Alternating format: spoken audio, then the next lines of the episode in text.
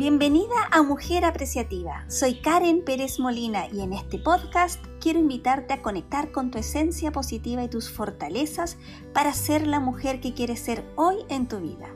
Aquí te mostraré cómo contemplar desde tu alma para dejar florecer lo más importante y preciado de cada momento en la vida. Sí, de cada momento en la vida. Si quieres iniciar este camino para ser una mujer positiva y apreciativa, este es el lugar. Quédate que ahora comenzamos.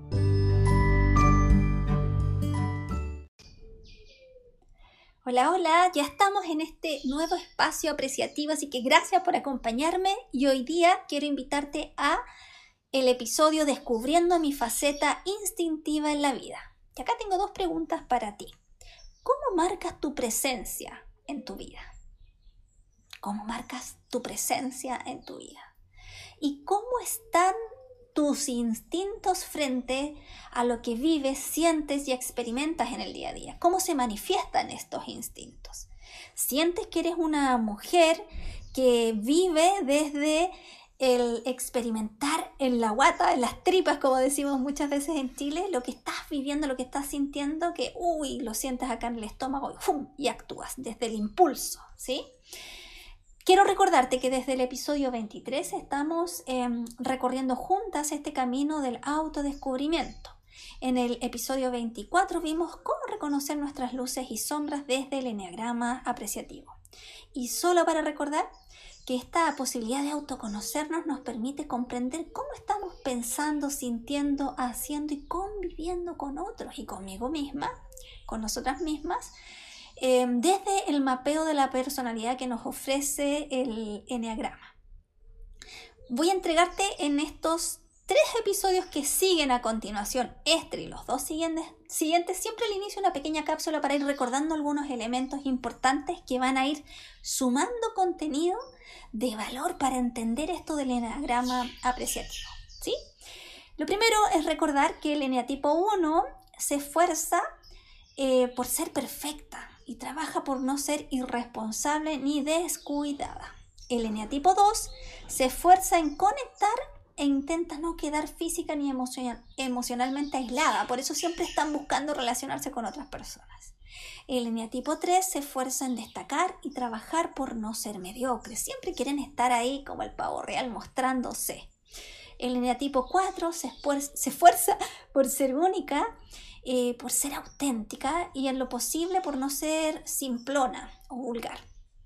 El eneatipo 5 se esfuerza en, mantener una distancia, resguardando su espacio y no intenta ser muy emotiva ni descontrolada, siempre está ahí como controladita.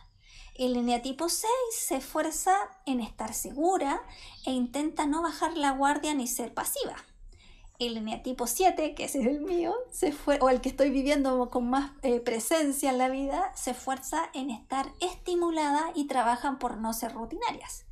El eneatipo 8 se esfuerza por ser poderosa y no, ser y no depender de nadie. Y por último, el eneatipo 9 se esfuerza por estar en paz y no atraer la atención hacia ellas mismas. Ahí se están escuchando los pajaritos.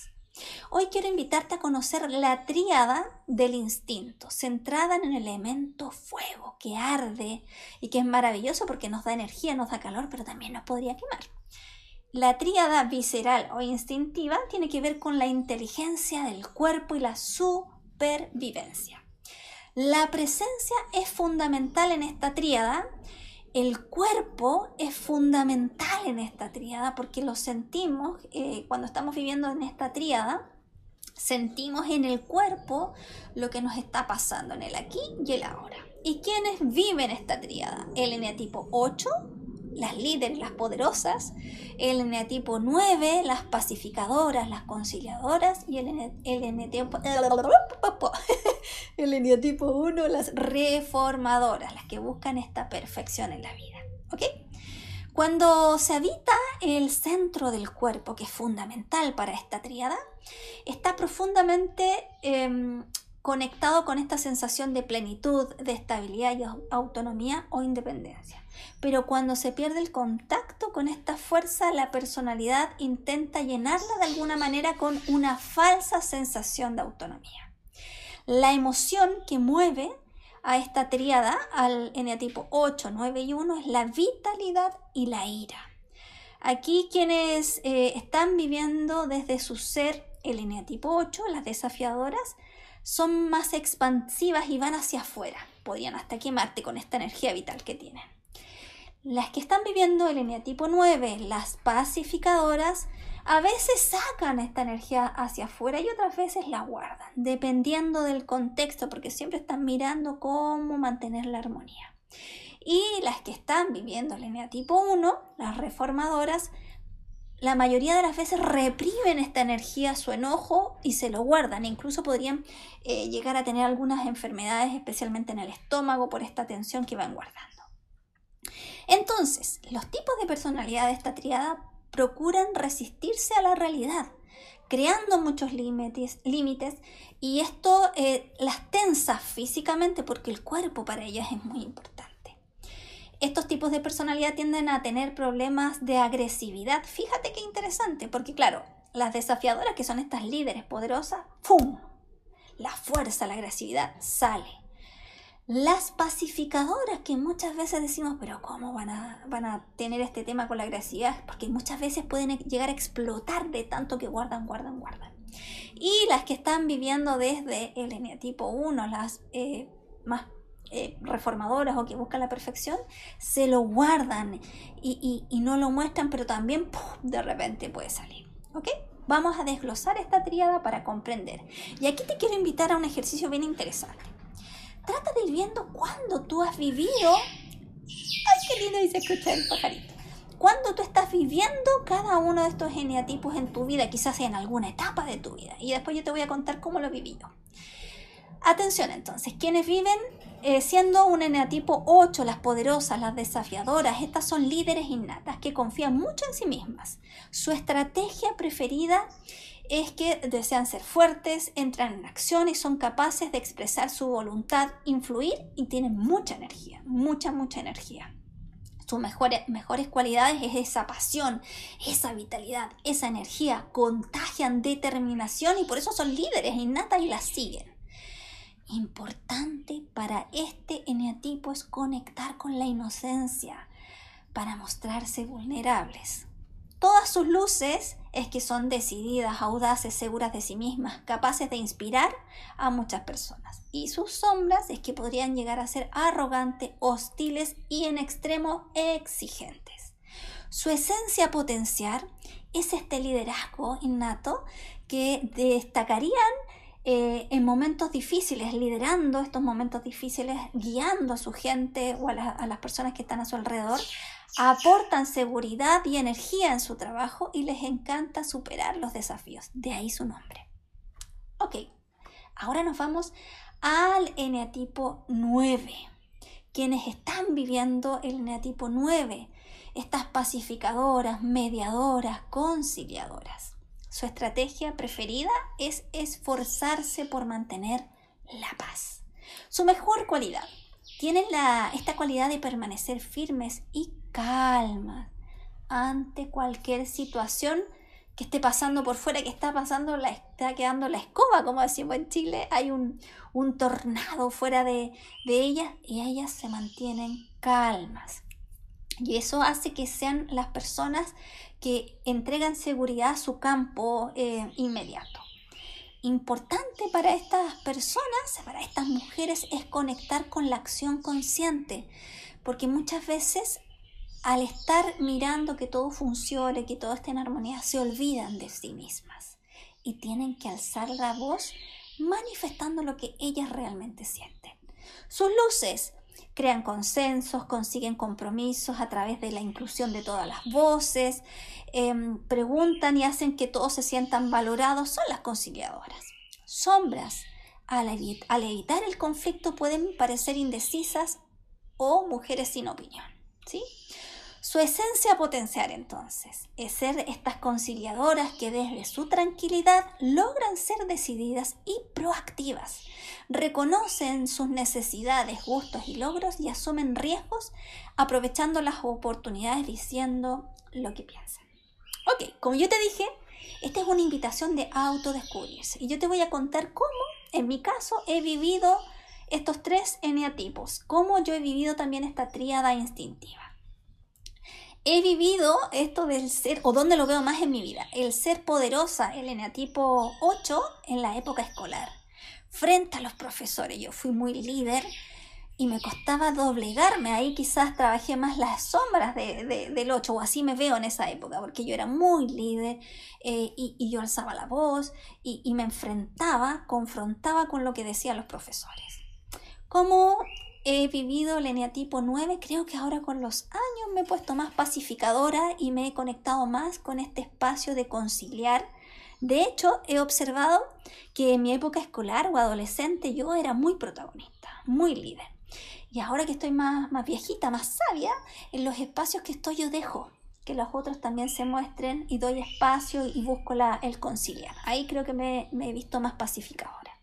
Y cómo he vivido el, uno, esto de ser perfeccionista, que a veces me obsesiono con lo que hago.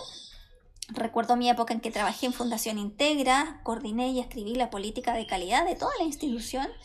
Y ahí fui muy, muy dedicada, muy perfeccionista y me, me demoré incluso a veces más de lo que pensaba en ese trabajo. Me pasó también en otros proyectos. Incluso ahora también me pasa que me obsesiono y busco la perfección, la perfección, la perfección. ¿Te fijas que todas podemos mirarnos? Y esto es lo bonito del, del enneagrama, porque podemos mirar cómo he vivido cada uno de estos, de estos eneatipos. Y hoy día estamos concentrándonos en esta triada instintiva.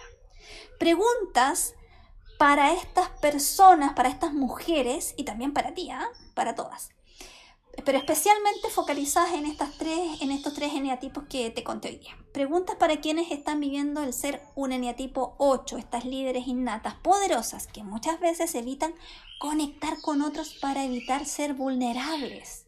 Y acaba la pregunta. ¿Cómo puedo vivir mi vulnerabilidad? ¿Y a quiénes se las puedo mostrar?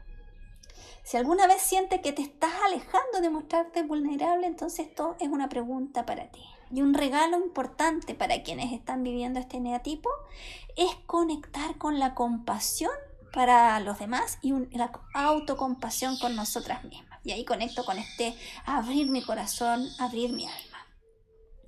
Preguntas para quienes están viviendo el ser el eneatipo 8, estas pacificadoras, estas mujeres que buscan lograr la armonía en todos los espacios que habitan y muchas veces evitan el destacar, el no decir lo que piensan. La pregunta sería, ¿cómo puedo conectar conmigo misma? ¿Cómo puedo decir lo que siento en momentos difíciles? Aun cuando eso implique generar un conflicto, dar mi opinión. El regalo entonces para estas mujeres para estas personas que están atravesando este, este enatipo sería estar lista para actuar y mostrarse, dando la opinión, ¿sí? Preguntas para quienes están viviendo el ser un enatipo 1, estas mujeres reformadoras que están buscando la perfección en ellas y en otras, muchas veces, muchas veces evitan esforzarse para vivir nuevas experiencias que las saquen de lo establecido, porque buscan esta rigidez o el paso a paso. Eh, yo tenía una amiga que decía que ella vivía en viñeta 1, viñeta 2, viñeta 3. Bueno, estas, muchas veces estas son las mujeres que viven todo de una manera muy ordenada. Y la pregunta sería, ¿cómo puedo ser espontánea? ¿Cómo puedo chasconearme, decimos en Chile, para gozar más la vida? Aun cuando eso implique soltar la estructura. Y el regalo sería buscar la serenidad en el fluir, simplemente dejar que las cosas sucedan, ¿sí? Ojo entonces, esta triada, eh, cuando se vean tendiendo a autoborrarse o a descuidarse de sí mismas, porque recuerda que eso van a tender a ser. El eneatipo 9 no va a dar, su opinión, el eneatipo 1 se va a guardar y se va a reprimir y el eneatipo 8 puede que incluso em, ponga muy fuerte su voz y, e imponga. Entonces ahí existe como una dualidad.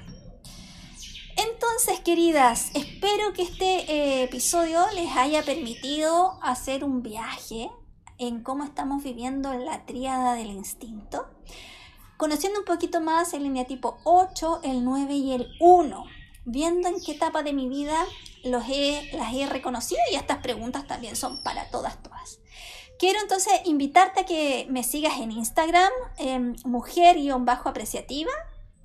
Y desde la próxima semana te voy a contar cómo podemos en esta etapa de cierre de ciclo que se acerca a una fecha de renacimiento, ¿verdad? Que es la Navidad. Eh, también puedes hacerte a ti y a tus seres queridos un regalo consciente para cerrar este ciclo 2021 y abrirnos al 2022. Te mando un abrazo y que tengas una semana extraordinaria. Chao, chao.